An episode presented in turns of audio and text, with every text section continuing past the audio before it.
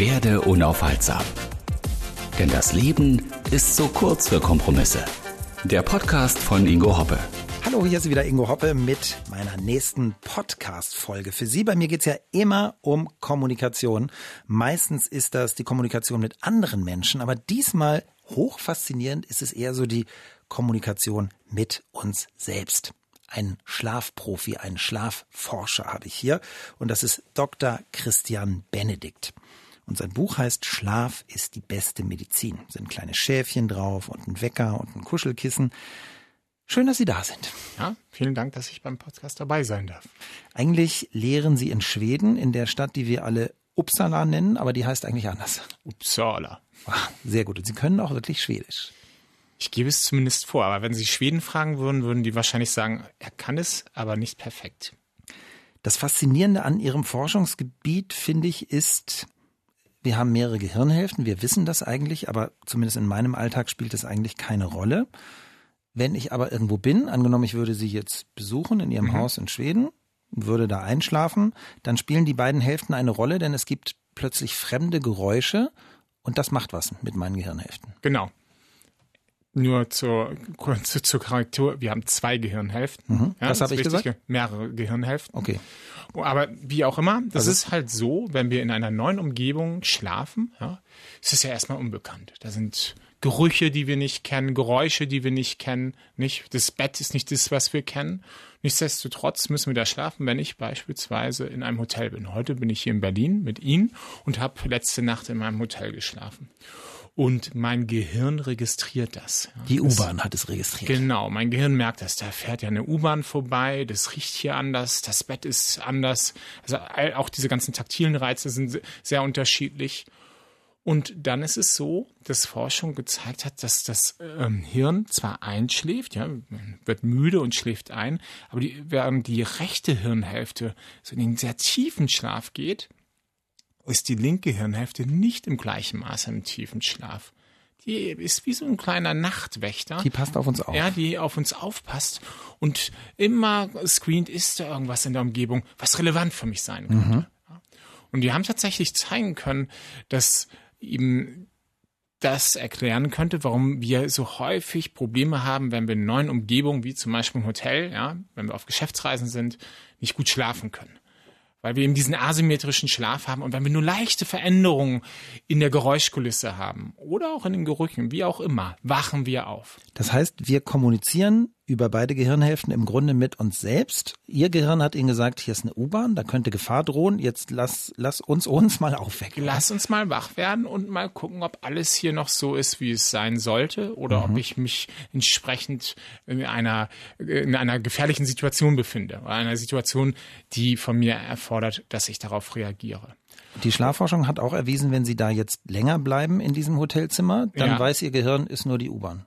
So ist es. Das ist das Spannende. Wenn man dann nämlich die zweite oder die dritte Nacht schläft, sieht man, wenn man sich die beiden, den Schlaf in den beiden Hirnhälften anguckt, dass er viel synchroner wird. Er ist nicht länger asymmetrisch. Und man, beide Hirnhälften gehen in den Tiefschlaf rein und durchlaufen im gleichen Maße durch die unterschiedlichen Schlafphasen. Das heißt, wir, das Gehirn hat dann in den Nächten gelernt, das ist alles lungt hier, das ist, das ist das schwedische Wort für ruhig, ja, alles mhm. ist entspannt, du musst nicht aufwachen. Und das kann einem dann natürlich auch helfen, besser durchzuschlafen. Was kann man aber jetzt machen, wenn man einfach nicht viele Nächte in einem Hotel schläft? Man muss ja trotzdem auf Geschäftsreisen mhm. sein und ist gezwungen, woanders zu schlafen. Ja, da kann man gewisse Tricks benutzen. Zum Beispiel kann man sein Kissen mitnehmen oder man kann das, wenn man das Bett mit seinem Partner teilt, das T-Shirt von seinem Partner mitnehmen, was, was der Partner getragen hat und sozusagen in der Nähe des Kopfes aufbewahren, weil das Gehirn das auch registriert und dann möglicherweise assoziiert, ah, das ist doch was, was ich kenne. Ich mhm. muss mich gar nicht so stressen lassen. Faszinierend, das, was die Kinder mit ihren Kuschelteddys machen, ja? Beispielsweise, ja. Mhm. Also es ist, es ist durchaus möglich, dass wir eben halt Werkzeuge nutzen oder Dinge aus unserem gewohnten Schlafmilieu können wir mitnehmen und dort eben entsprechend das Durchschlafen auch erleichtern. Aber was natürlich extrem wichtig ist, unabhängig ähm, sozusagen vom Schlaf an sich, ist auch, dass sie den Schlaf im richtigen Maße auch im Hotel vorbereiten. Also es geht nicht, dass man sagt, jetzt bin ich im Hotel, dann gehe ich abends nochmal in die Bar und trinke nochmal einen Schlummertrunk und gehe noch ein bisschen aus und mache das nicht so, wie ich es sonst immer mache. Also ich das heißt, meine ein Routine Ritual. ist, genau, ich brauche ein Ritual und ich habe es nicht in dem gleichen Maße. Und das führt natürlich auch dazu, dass es mir schwerer, schwieriger fällt, einzuschlafen. Nochmal einen Schritt zurück Mhm. zu unseren beiden Hirnhälften. Stammt das aus der Zeit, als wir, also ich stelle mir jetzt vor, wir haben in einer Höhle gewohnt, draußen gab es Mhm. Tiere, die wir essen wollten, aber die auch gerne mal uns essen wollten. War das dann so, dass, dass mein Gehirn festgestellt hat, der Langbärtige, der, da gibt's dann immer Krach und das ist in Ordnung, da schlafe ich weiter, aber wenn ich den Säbelzahntiger gehört habe, dann wurde ich geweckt. Stammt das aus dieser Ja, Zeit? das kann, weil man, wenn man darüber nachdenkt, Schlaf äh, an sich, äh, für sich genommen ist ja im Grunde genommen eigentlich, wenn man es oberflächlich betrachtet, was Idiotisches. Weil, ja, der Tiger kann uns auffressen. Warum soll ich sozusagen ähm, schlafen und einem im Unbewusstsein, das ist ja gar nicht gut. Aber wir wissen auch, dass der Schlaf wichtig ist für die Gedächtnisbildung, für die, dass das Hirn reift, sich weiterentwickelt. Das heißt, Schlaf war möglicherweise auch ein wichtig, oder nicht möglich, war definitiv ein wichtiges Werkzeug für uns Menschen, genau das zu werden, was wir heute sind, nicht? Und so weit ähm, entwickelt. Aber wie kann man sozusagen nichtsdestotrotz das lösen, dass man schläft, aber sich Gefahren aussetzt, weil man eben nicht wachsam Ja. ist? Und das könnte so ein asymmetrischer Schlaf sein. Das heißt, Schlaf war richtig Risiko früher. Das war's. logischerweise. Und eine andere Möglichkeit natürlich auch, ähm, zu schlafen, aber trotzdem den Gefahren Herr zu werden, war, dass man Leute hatte, die entweder früher oder später zu Bett gegangen sind. Ja? Das sind die sogenannten Chronotypen, die Morgenlerche oder die Nachteule oder die dazwischen. Die haben dann alle zu unterschiedlichen Zeiten geschlafen in der Gruppe und das hat sichergestellt, dass alle ihren Schlaf bekommen haben, aber immer einer wach war, der dann auch sicherstellen konnte, dass der Säbelzahntiger einen nicht auffrisst. Das ist, was Sie beschreiben, eine sehr kluge Methode. Ich erinnere mich an meine Bundeswehrzeit, da wurden dann diese Wachen verlost. Und die, die fieseste war so 0 bis 4 Uhr morgens. Die habe ich ein paar Mal gezogen. Es gab aber einige, für die war es gar nicht so schlimm. Das heißt, es wäre besser gewesen, wir hätten uns geeinigt, wer welche Wache entsprechend seines eigenen Typus übernehmen würde. Absolut. Und es ist, man sieht sogar auch in, wenn man das Ganze mal auf eine ökonomische Ebene bringt, nicht, dass das sogar von Vorteil sein kann. Man weiß, wenn man die, die Arbeitszeiten dem, dem Chronotypen eines Mitarbeiters anpasst. Das heißt, ich arbeite vor allem zum Beispiel in der Nacht, weil ich eine Nachteule bin. Ja. Oder sp später am Tag. Oder ich arbeite vor allem am Morgen oder früher am Tag, wenn ich eine Morgenleiche bin. Diese Leute können, wenn sie dann auch gemäß ihres Chronotyp Typus auch so arbeiten können, die können dann viel besser arbeiten. Die fühlen sich nicht nur wohler, zufriedener, nein, die sind auch leistungsfähiger, mental und physisch. Und es ist doch verrückt, dass wir das nicht machen, dass wir einfach Leute in, in unsere Arbeitszeiten, Schemen reinpressen und sagen, so ist das nun mal. Das Wir heißt, können die Schule viel 8 mehr Uhr rausholen. nicht so. Da ist viel Potenzial. Mhm. Teenager um 8 Uhr in die Schule zu schicken, ist dann auch nicht so schlau.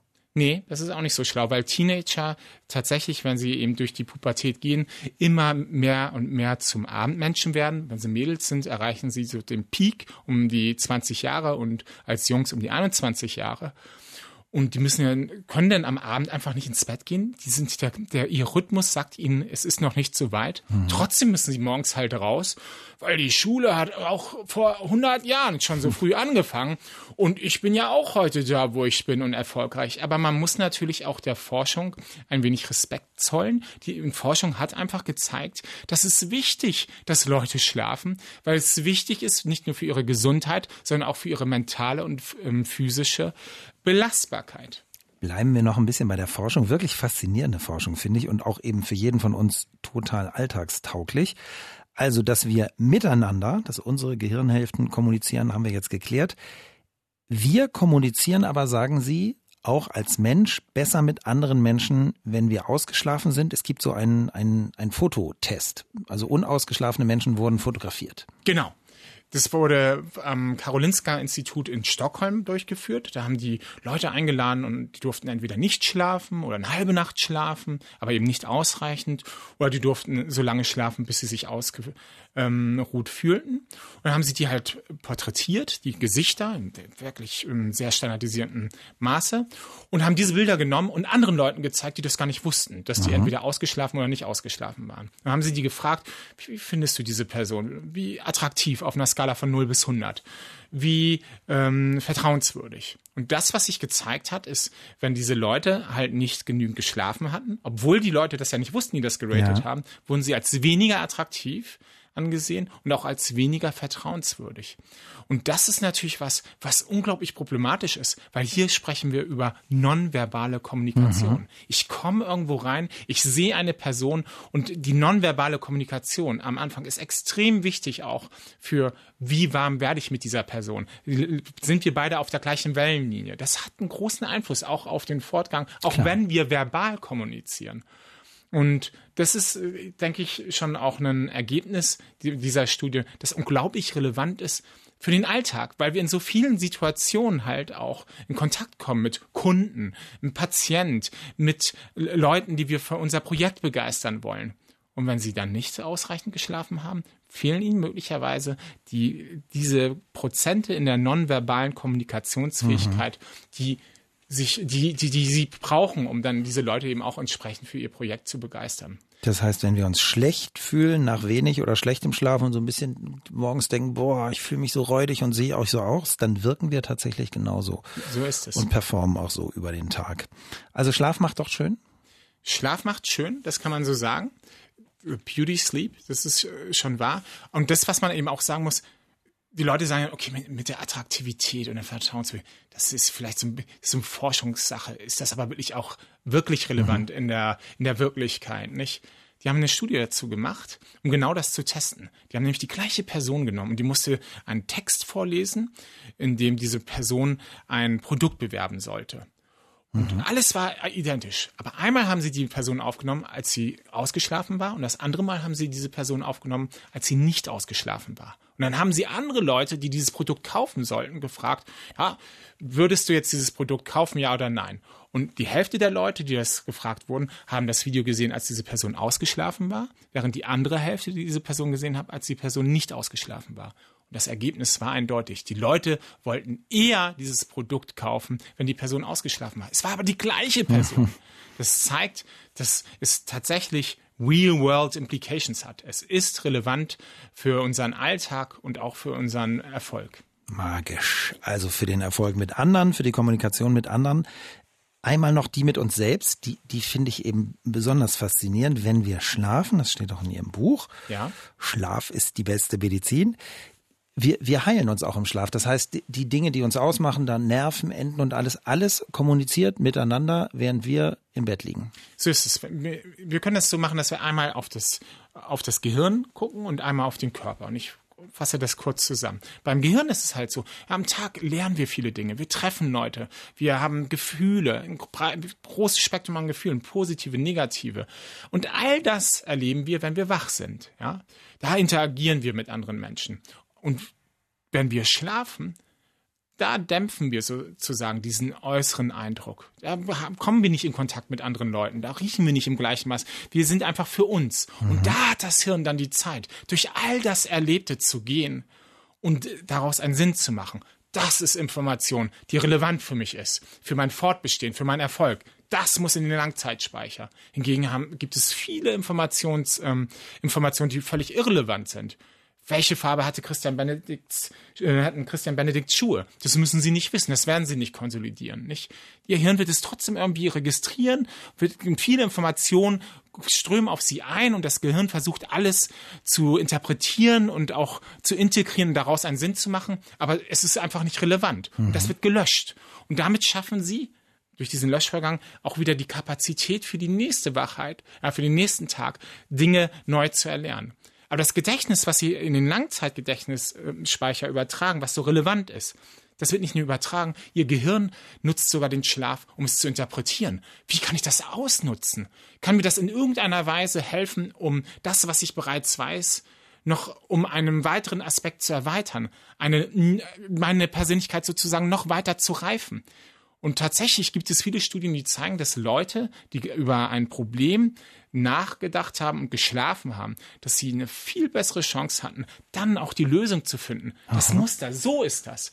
Und deshalb sagt man halt aus, auch aus Sicht des Gehirns, dass wir den Schlaf nicht nur brauchen für die Problemlösung, für die Gedächtnisverarbeitung, aber auch für die mentale Reifung. Mhm. Also nochmal drüber zu schlafen ist nicht nur Volksmund, sondern durchaus auch Wissenschaft. Das ist Wahrheit. Mhm. Und im Hinblick auf den Körper ist es ja so, wir rennen durch die Gegend, wir springen von A nach B oder laufen von A nach B. Wir essen, wir müssen wir anwenden, anwenden unseren Körper, unsere Leber, all diese Organe und die brauchen all, und das machen wir alles im ganz großen Ausmaß, wenn wir wach sind, ja. ja.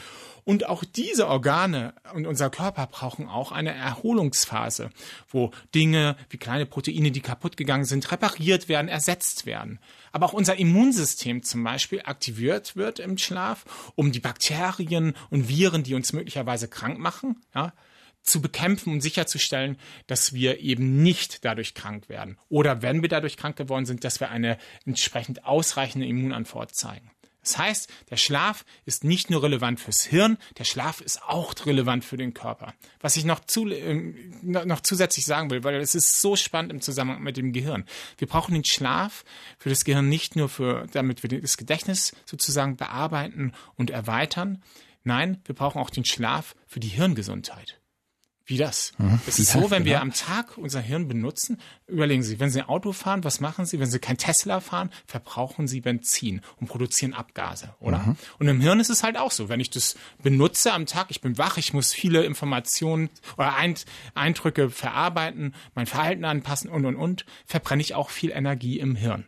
Von meine Hirnzellen verbrennen viel Energie. Und dabei entstehen Abbauprodukte. Und diese Abbauprodukte dürfen da nicht bleiben im Hirngewebe. Und was passiert im Schlaf? Da strömt ähm, Wasser vom, von der Hirnflüssigkeit durch das Hirngewebe und spült all diese Abbauprodukte weg. Und man glaubt, dass das ein ganz, ganz wichtiger Aspekt des Schlafes ist, ähm, dass wir sozusagen diese Abbauprodukte wegspülen und damit zur Gehirngesundheit einen wichtigen Beitrag leisten. Und wissen Sie, wovon es abhängig ist? Vom Tiefschlaf. Das hat eine Studie diese Woche am Donnerstag in der Zeitschrift Science gezeigt. Das heißt, das, was in den großen Büros in allen Städten der Welt passiert, da kommt dann nachts so ein Putzteam, macht alles wieder sauber. Das macht unsere Gehirnflüssigkeit bei uns auch. So ist es. Sie strömt durch, die, durch das Wahnsinn. Hirngewebe und putzt es weg. Lassen Sie uns bitte, Herr Dr. Benedikt, beim Traum mal bleiben. Also mhm. es gibt ja Menschen, die sagen, der, der Traum wäre die Kommunikation unseres Unterbewusstseins mit uns. Also mhm. ich habe jetzt irgendein Problem, dann schlafe ich und, und der Traum bietet mir dann irgendeine Art von Lösung. Äh, gibt es das oder ist das ein Märchen? Also es ist so, dass diese das Überführen von Fakten in den Langzeitspeicher, das ist abhängig vom Tiefschlaf. Aber der Tiefschlaf, wenn wir einen normalen Schlaf haben, ist normalerweise gefolgt vom Traumschlaf, dem sogenannten Rapid Eye Movement Schlaf. Mhm. Und das, was man glaubt, ist, und das, was man auch zum Teil durch Arbeiten weiß, ist, dass diese Gedächtnisinhalte, die ich im Tiefschlaf zuvor neu verfestigt habe, in den Langzeitspeicher übertragen haben, dass die wieder aktiviert werden und gleichzeitig auch andere Aspekte, die ich oder ähm, Erfahrungen, Gedächtnisspuren, die ich schon habe, auch aktiviert werden und das Hirn versucht aus diesem Potpourri an Aktivierung Muster zu erkennen. So kann ich das Wissen, dass ein Stuhl zum Sitzen ist, nutzen. Ich kann beim RBB sitzen auf dem Stuhl. Ich kann aber auch beim, wenn ich abends beim, äh, beim Abendbrot sitze, den Stuhl zum, ähm, zum Sitzen benutzen und so weiter. Das heißt, der Traumschlaf hilft uns tatsächlich, eine Interpretation durchzuführen, wie wir wissen, was wir ähm, geschaffen haben am Tage, besser für uns nutzen können und damit auch unsere sozusagen unseren Fundus an Erfahrung erweitern können. Und warum ist das so wichtig? Das ist so wichtig, weil es uns hilft, in Zukunft Situationen besser vorherzusehen. Und was ist das, was ich hier beschreibe? Erfahrung. Mhm. Weil ich, ich habe, ich bilde einen Erfahrungsschatz und weiß, wenn ich mich in so eine Situation begebe, hat mir meine Erfahrung gelehrt, dass es möglicherweise so und so ausgehen wird. Also muss ich mein Verhalten so und so anpassen. Und es wirkt so, als ob der Traumschlaf extrem wichtig dafür ist, dass wir genau dieses mentale Reifen auch fördern und dann eben auch besser gewappnet sind in der Wachheit am Tag, um mit ähm, Situationen, die eine, eine, eine Antwort von uns er, ähm, erfordern oder eine Response, besser klarzukommen. Also der, der Traum, es ist jetzt nicht so, dass die gute Fee kommt und sagt, hey, mach mal das und das, das Nein. läuft dann, aber wir geben uns selbst schon durch diese Aufarbeitung Tipps. Ja, und das, was ich ja auch erwähnen sollte, ist, es ist sehr wichtig in dem Traumschlaf oder REM-Schlaf, ist es auch so, dass wir häufig auch sehr emotional äh, belegte Gedächtnisspuren reaktivieren, nicht?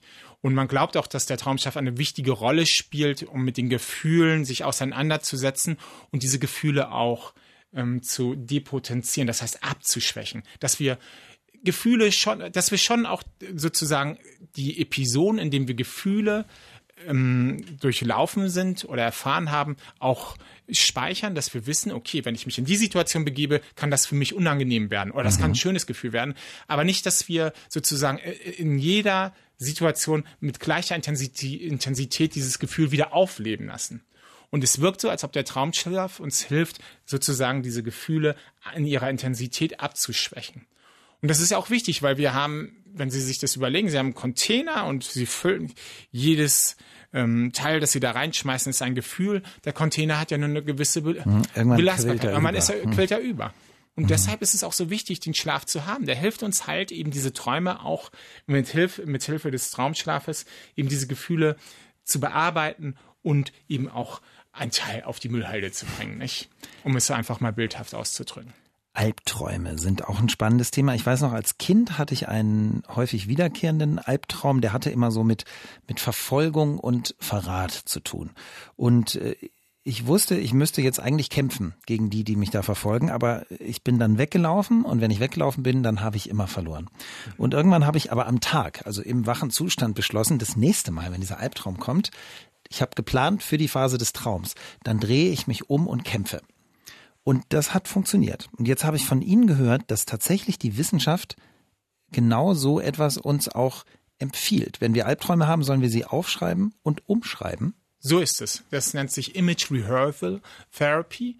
Und das ist halt so, dass man, man soll sich hinsetzen, auch wenn man ein Kind hat, das einen Albdruck hat, soll man sich mit den Eltern, soll sich das Kind mit den Eltern zusammen hinsetzen, den Traum aufschreiben dadurch wird er ja schon versachlicht, mhm. indem ich ihn einfach alleine aufschreibe. Und ich sehe dann auch, ah, das ist ja, das, da steckt ja keine Logik hinter.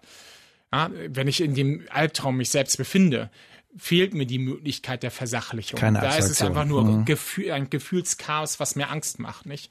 Und diese Versachlichung an sich kann schon helfen, aber nicht nur das, ich kann dann auch tatsächlich diesen Traum umschreiben und vielleicht andere Ausgänge für diesen Träumen auch ähm, für mich festlegen. Und dann hilft es, diese, diesen, diesen umgeschriebenen Traum, diesen Text mehrfach durchzulesen, jeden Abend. Und man wird dann auf kurz oder lang, kann man dann tatsächlich auch den, Albtraum, äh, den Albtraum Herr werden und ihn in Anführungsstrichen besiegen.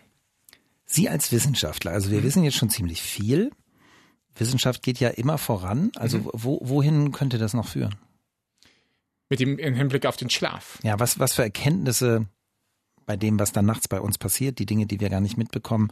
Also was Jetzt könnten Sie noch rausfinden in den nächsten 20 Jahren? Vielleicht? Ja, aber ich meine, das, was wir zum Beispiel wissen, ist, dass, oh, wir wissen ja, die letzten 10, 20 Jahre haben so viel an die Oberfläche gespült, an Wissen. So faszinierend, was ich ja heute ja auch erwähnt habe, mit, dass das Hirn gesäubert wird, dass wir Gedächtnisse, äh, Gedächtnisspuren konsolidieren und so weiter und so fort, auch für den Körper.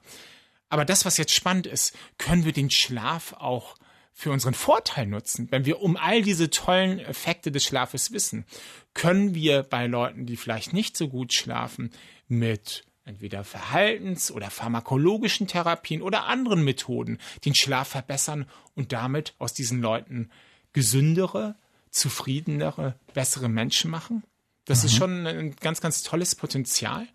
Und dieses Potenzial ist bei weitem noch nicht ausgeschöpft, vor allem nicht aus wissenschaftlicher Hinsicht. Das heißt, es gibt vielleicht bald eine Schlafpille? Eine, Schlafpillen gibt es ja, nicht die Schlafmedizin, aber vielleicht gibt es äh, die, die, die, die Schlafmedikamente. Mhm. Aber vielleicht finden wir auch Wege, die nicht so viele Nebenwirkungen haben, aber trotzdem unserem Schlaf fördern. Es gibt zum Beispiel so verrückte Sachen, dass man ähm, Klicks, Laute, ja, Klicks in einer bestimmten Frequenz, in einer bestimmten, in einem bestimmten zeitlichen Abstand präsentiert und man kann damit, da gibt es Forschung schon zu, die die Tiefe des Tiefschlafes noch intensivieren. Weil diese Klicks von außen sozusagen diese Tiefschlafwellen mit sich reißen und verlängern. Mhm. Das heißt Entrainment. Und stellen Sie sich vor, wir benutzen später so eine Klicks ja, für einen älteren Menschen, der nicht mehr so viel Tiefschlaf hat, um den Tiefschlaf, der noch vorhanden ist, zu intensivieren und damit all diese schönen Effekte, die wir in, den, in Zusammenhang mit dem Tiefschlaf stellen, wieder mehr zum Ausdruck zu bringen. Das finde ich super faszinierend. Wow. Warum haben Sie es mal gemacht? Also waren, waren Sie schlaflos oder was, was war Warum Ihr Impuls zu sagen, bin, genau. das muss Mhm. ich mal machen? Also es ist, da gibt es vier Gründe, 15, 14, 13 und 11 Jahre alt. nun, Kinder. Nicht? Meine Kinder. Und unter der Zeit, als sie alle geboren worden sind, 2003, 2004, 2006 und 2008, war ich halt Doktorand in einem Schlaflabor, dem Professor Jan Born aus Tübingen. Und der hat so faszinierend, macht immer noch so faszinierende Forschung, vor allem zum Thema, warum wir schlafen im Hinblick auf das Gehirn und die Gedächtnisbildung. Aber der hat sich nicht so viel für das Thema Schlaflosigkeit interessiert. Und da habe ich gedacht, das ist doch was, was mich gerade betrifft. Ich habe meine Kinder und ich schlafe nicht viel. Das ist was, was ich gerne erforschen möchte. Und da bin ich hängen geblieben und bin dann 2010 nach Schweden. Und jetzt bin ich immer noch in Schweden und habe halt meine eigene Arbeitsgruppe zum Thema. Es gibt so Menschen, die Telefone, die modernen, können eine Menge schon, die sagen, ich messe mich jetzt. Also morgens wache ich auf und dann gucke ich nach, oh, hier war meine Tiefschlafphase und wie war das? Ist das was aus wissenschaftlicher Sicht, äh, wovon Sie sagen, toll, sich damit zu beschäftigen? Oder nervt uns das eher so wie die mit Bluthochdruck? Immer wenn die sich dreimal messen, haben sie erst recht Bluthochdruck. Genau so ist es. Ich, ich denke, immer, man muss sagen, man, die Medaille hat immer zwei Seiten. Ich denke, das kann schon einen Vorteil haben, wenn Sie zum Beispiel zum Arzt gehen und sagen, gucken Sie mal, ich habe meinen Sleep Tracker hier und ich habe Daten für die letzten zwei Monate und Sie sehen wirklich, ich habe, ich komme, ich kriege nicht genügend Schlaf. Ich würde jetzt nicht so sehr auf die Schlafphasen achten, weil die ähm, Algorithmen, die diese ähm, Sleep Tracker nutzen, nicht so ausgereift sind, dass sie so präzise sind, dass man wirklich verlässlich sagen kann, ich war tatsächlich so viele Minuten im Tiefschlaf oder im REM-Schlaf oder so weiter. Nichtsdestotrotz können die mir schon auch eine Idee geben über ein bestimmtes Muster. Sehe ich das? Ui, ich schlafe wirklich nicht gut. Und dann kann ich das dem Arzt zeigen und der kann dann anhand dessen sagen, okay, hier haben wir einen Case, einen Fall, wir müssen es weiter untersuchen und müssen herausfinden, warum ist das so. Leider ist es aber so, dass natürlich die meisten diese Sleep Trackers nicht nutzen, um den Arzt zu unterstützen in der Diagnose. Die meisten nutzen den Sleep Tracker für sich selbst, weil sie denken, das ist erstmal fun, das ist doch cool, meinen Schlaf zu tracken und zu gucken, wie das so aussieht. Aber dann fängt das Unheil an. Zumindest für eine Vielzahl von Leuten. Weil dann gucken die jeden Morgen darauf und sehen, jetzt habe ich nur 20% Tiefschlaf gehabt. Letzte Nacht hatte ich 25%. Ich glaube, ich schicke Christian mal eine E-Mail und frage ja. ihn, ob ich jetzt bald krank werde. Und dann sage ich denen immer, jeder Tag ist so unterschiedlich und der Schlaf ist immer ein Spiegel von dem, was du am Tag gemacht hast. Das heißt, wenn ich mich viel mental und physisch ähm, herausfordere, werde ich natürlich auch einen viel tieferen Tiefschlaf haben. Aber wenn ich natürlich den ganzen Tag nur wie am Wochenende auf dem Sofa sitze und passiv Fernseh gucke und nichts mache, dann kann ich auch nicht erwarten, dass ich einen hoch äh, Schlaf habe, der unglaublich tief ist. Das ist auch kein Problem. Aber die Leute stressen sich dann so sehr und fangen dann an, ihren Schlaf in Frage zu stellen. Und dann fängt, kommt es tatsächlich dass, dazu, dass die Leute dann abends, wenn sie im Bett liegen, anfangen, oh, ver, verzweifelt anfangen, darüber nachzudenken, hoffentlich habe ich diese Nacht 25% Und Prozent. dann ist alles im Eimer. Logisch. Und das ja. ist, das ist sehr, sehr problematisch. Und das heißt Orthosomnie. Die haben sogar in der, in der, in der Schlafmedizin einen Begriff dafür jetzt geschaffen, nicht? Orthosomnie, dass man sozusagen den perfekten Schlaf jagt und aufgrund dieses, äh, der, des Jagens des perfekten Schlafes Schlafprobleme entwickelt. Also es ist etwas, worauf der Urmensch nicht gekommen wäre. Nein. Es gibt tatsächlich Tests, wenn ich glaube, ich habe schlecht geschlafen und, und bin mit diesem Gefühl dann morgens unterwegs, boah, ich habe so schlecht geschlafen und Sie unterziehen mich einem Intelligenztest. Dann schneide ich schlechter ab, als wenn ich denke, ich hätte gut geschlafen. Durchgeknallt, oder? Also es ist tatsächlich so, dass ähm, die eine Studie durchgeführt haben, da haben sie Leuten erzählt, wir benutzen hier so einen speziellen Apparat, der kann deinen Schlaf messen. Aber bevor sie den Schlaf gemessen haben, wurde, wurden diesen Leuten auch erzählt, der Traumschlaf, der ist ganz wichtig fürs Gedächtnis. Super wichtig. Und jetzt messen wir mal mit ähm, diesem Apparat, wie viel Traumschlaf du so üblicherweise hast. Und dann machst du am nächsten Morgen einen Gedächtnistest. Was haben sie denn gemacht? Und dann haben sie aber drei Gruppen gehabt und einer Gruppe haben sie dann, und der Apparat konnte es gar nicht messen, das wussten die aber alle nicht, haben sie einer Gruppe dann am Morgen erzählt, du hast, ihr habt so viel Traumschaft gehabt, wie man erwarten würde. Und dann haben sie einer weiteren Gruppe erzählt, ihr habt viel mehr Traumschaft gehabt, als man erwarten würde. Klasse. Und den anderen haben sie erzählt, ihr habt viel zu wenig Traumschlaf gehabt. Und es hat sich tatsächlich gezeigt, dass die, die glaubten, sie hätten zu wenig Traumschlaf, dass die schlechter abgeschlossen haben oder abgeschnitten haben bei diesen Tests, bei diesen Gedächtnistests, als die, als die, die dachten, ich habe so viel Traumschlaf gehabt wie erforderlich. Die, die hingegen geglaubt haben, sie hätten mehr Traumschlaf, waren auch tatsächlich besser. Glaube versetzt Berge, Ja. sage ich hier nicht. Und es ist tatsächlich so, dass das weiß ja jeder, wenn man aufwacht und bewerten soll, wie gut habe ich eigentlich geschlafen. Das ist schon schwer. Man war ja unbewusst. Man hat ja nicht sozusagen im, im Schlaf ein Protokoll geführt.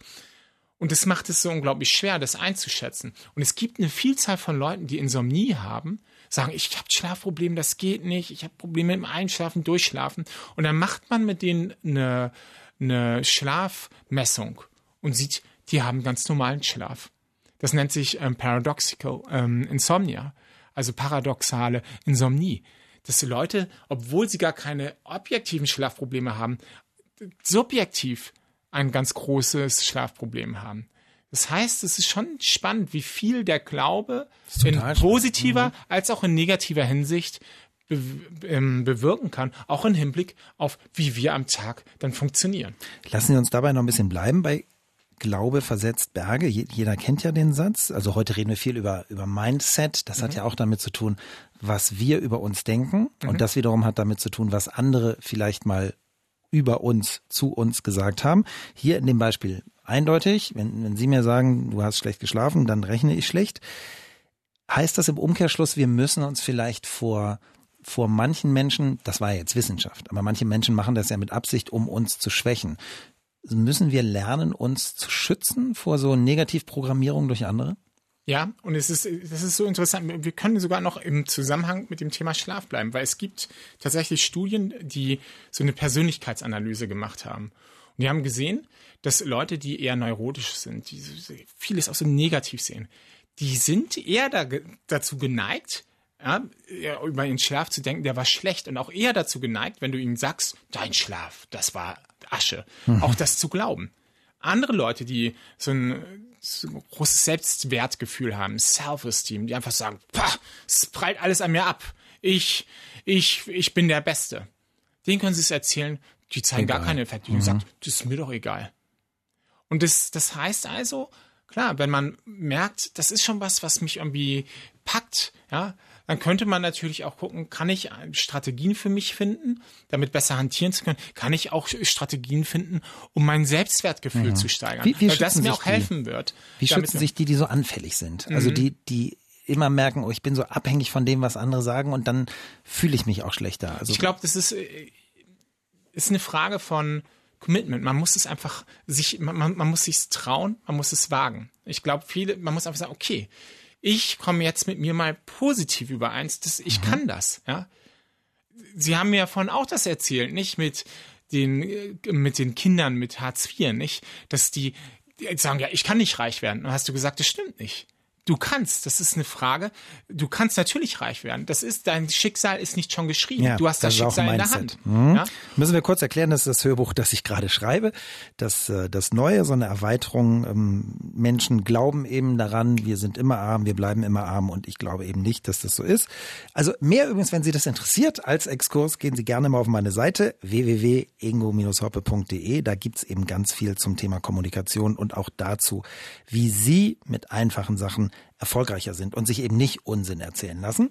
So, das war jetzt der Genau. Mini-Exkurs. Und ich meine, wenn man darüber nachdenkt, ist es vielleicht auch, wenn es zum Schlaf kommt, vielleicht dann auch eher eine Frage von, wie, genauso auch relevant für viele andere Lebenssituationen. Sehe ich das Glas halb voll oder halb leer, nicht? Und es ist wichtig, für sich in so ein ja, Mindset reinzukommen, in so eine in so eine Situation für sich reinzukommen, dass man eben sagt, ich sehe es halb voll. Und man muss sich vielleicht am Anfang auch selbst überzeugen, man muss sich auch zwingen, aber man wird auch sehen, dass man, dass das Ganze auch von Erfolg gekrönt wird, Ja. wenn man hartnäckig bleibt, nicht? Und das, das ist ja auch ein Mittel, wenn wir über Kommunikation sprechen, dass andere auch nutzen, die sie schwächen wollen, die ihren Vorteil haben wollen, nicht? Dass sie ihnen sagen, du kannst das nicht. Boah, du, du siehst so müde aus, du bist ja nie erholt und der, guck mal, der sieht ja immer fertig aus. Das sind Mittel, die andere nutzen, um sich einen Vorteil zu verschaffen.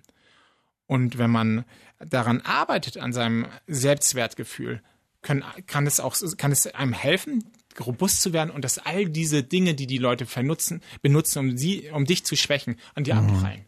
Im, äh, Im ersten Hörbuch wie sie mit jedem ins Gespräch kommen und neue Freunde gewinnen, da ist es auch Wissenschaftliches. Also da ist erwiesen, wenn wir uns aufrecht hinstellen, wir haben Angst, eine Rede zu halten, aber wir stellen uns aufrecht hin, Körperhaltung straff, dann kommunizieren wir auch mit uns selbst erstmal wirken wir auf uns so und wir wirken dann auch tatsächlich auf die anderen so. Und ganz viele schreiben mir dann am Anfang, ja, das ist doch alles nur so Hokuspokus mit Schaka und Leute probieren das aus und schreiben dann wirklich, ich habe die erste Rede meines Lebens gehalten und alle haben gesagt, boah, du bist die geborene Rednerin. Also wir können das tatsächlich auch mit uns selbst erzeugen. Ja, und man kann sogar eine andere Strategie, die unglaublich ähm, unterbewertet ist, aber unglaublich ähm, ja unglaublich ähm, effektiv ist, um auch unser Selbstwertgefühl zumindest kurzweilig zu stärken, ist sind Atemübungen, mhm. dass man einfach mal ja. ganz bewusst langsam ein- und ausatmet, ja, das vielleicht vier, fünf Mal hintereinander macht, sich lange Pausen auch danach gönnt und dann wieder sozusagen langsam. Da gibt es Forschung zu, die es eindeutig zeigt, wenn man sich sozusagen auf sein Atmen konzentriert, das Atmen, die Atemfrequenz, was wir normalerweise ganz unbewusst, wir mhm. atmen, ich rede mit Ihnen, nicht atmen, nicht, aber wenn ich mich bewusst darauf fokussiere und dies, meine, mich auf meinen Atmen fokussiere und darauf mich fokussiere, ist sozusagen zu verlangsamen und synchroner zu machen, dann sieht man, dass die Leute weniger Stressaktivität haben. Die haben weniger Stresshormone im Blut. Dann kommt man in einen Zustand, der einen stärker erscheinen lässt. Das wird sich auch in der, in der ganzen Körperhaltung, mhm, das wird sich alles wieder. Da ist eine Ruhe, da ist eine innere Ruhe. Und diese innere Ruhe braucht man, um überzeugend zu sein. Das Schöne das heißt, da gibt's viele Möglichkeiten. Natürlich auch ihre, dass man sich aufrecht hinstellen muss, nicht? Das Schöne ist, dass Sie gesagt haben, nur, nur kurzfristig. Aber wenn wir uns eben mal gezeigt haben. Wir können da hochgehen, wir Aber halten eine Rede, Leute applaudieren und wir kommen da runter und die zeigen uns plötzlich, wow, Lieschen, du hast es ja richtig drauf. Dann ist es eben auch was, was uns fürs zweite Mal viel stärker macht. Also es ist wieder genau das, worüber wir eben geredet haben. Wir neigen dazu, uns, wenn wir nicht sehr selbstbewusst sind, uns klein machen zu lassen durch das, was die anderen sagen und müssen uns das mal selber beweisen. Das heißt auch was für unsere Kinder, oder? Ermunterung ist was Gutes. Auf jeden Fall. Das ist extrem wichtig und es ist ja sogar auch wichtig im Hinblick auf den Schlaf wenn ich meinem Kind sozusagen auch Lob gebe für das, was mein Kind macht, wird das ja auch im Schlaf entsprechend verstärkt werden. Das ist eine Information, die relevant ist. Ich habe soziale Bestätigung bekommen. Ja, das muss also, das wird mein Hirn sich merken, das wird es taggen, labeln, das ist was, was wir erinnern müssen. Das müssen wir verstärken. Das ist ein Verhalten, was wir ähm, wiederholen müssen. Und das sind natürlich gute ähm, Methoden, ja, wenn man verstärkt ja, Im richtigen Zeitpunkt natürlich und man darf es nicht als äh, natürlich auch nicht übertun und in jeder Situation unabhängig, mhm. ob jemand auch wirklich eine Verstärkung verdient hat oder nicht, ja. Aber wenn man in den richtigen Situationen, wo jemand etwas geleistet hat, verstärkt, wird das das Ganze potenzieren und derjenige wird äh, als in, wird davon viel Nutzen haben, auch in Persönlichkeitshinsicht. So Bin ich überzeugt von. Ja, glaube ich auch. Kurz zusammengefasst, seit Sie forschen zu diesem Thema, was wissen Sie jetzt mehr über Ihr Gehirn als wir Normalmenschen, die das nur so mit uns rumtragen und benutzen? Leider zu viel. heißt was? Naja, also es ist das, was ich, als ich angefangen habe, ähm, 2003, das habe ich mir natürlich nicht gedacht, nicht mit dem Thema Schlaf, dass da so viel ähm, Wichtiges im Zusammenhang mit dem Schlaf auch durch die Wissenschaft aufgedeckt wird. Niemand hat 2003 oder 2004 gedacht, das ist wichtig für die Hirngesundheit. Mhm. Und jetzt ist das ein ganz, ganz heißes Gebiet und alle sagen, Mensch, wir müssen den Schlaf ausnutzen, wir müssen tieferen Tiefschlaf haben. Möglicherweise können wir dadurch auch die Entstehung von Alzheimer verzögern. Das war undenkbar, nicht? Und auch, dass der Schlaf so unglaublich wichtig ist für so viele regenerative Prozesse, also für Reparaturen, für Erholung, in Grunde genommen für jeden Prozess, biologischen Prozess in unserem Körper. Das ist schon durchgeknallt. Und das habe ich mir in dem Ausmaß nicht vorstellen können. Klar, die die wissenschaftliche Methodik hat sich weiterentwickelt und deshalb haben wir jetzt mehr Werkzeuge, um das zu beleuchten. Und das kann es auch erklären, warum wir jetzt immer mehr und mehr verstehen, nicht? Aber es ist schon verrückt, da so zurückzublicken und zu sehen, wie viel in den letzten 16 Jahren passiert ist. Der Knaller. fand es ganz magisch, dass Sie hier waren. Dann fahre ich Sie jetzt mal Richtung Schweden. Also zumindest zum nächsten Termin, dass Sie dann gern Schweden fliegen können. Vielen Dank. Vielen Dank. Das Buch heißt Schlaf ist die beste Medizin und mein Gast hat es geschrieben, Dr. Christian Benedikt, der auch ein lustiges Kuschelkissen, was nicht sein eigenes ist, auf dem Cover hält. Ja, war spannend und äh, ich glaube, wir alle können da ganz schön was mitnehmen. Wenn Sie Kommunikation interessiert, gehen Sie gerne auf meine Seite, tragen sich, wenn Sie möchten, für den Newsletter ein. Dann halte ich Sie immer aktuell auf dem Laufenden und da gibt's auch ganz viele Tipps, die Sie toller, entspannter und erfolgreicher im Alltag machen. Werde unaufhaltsam.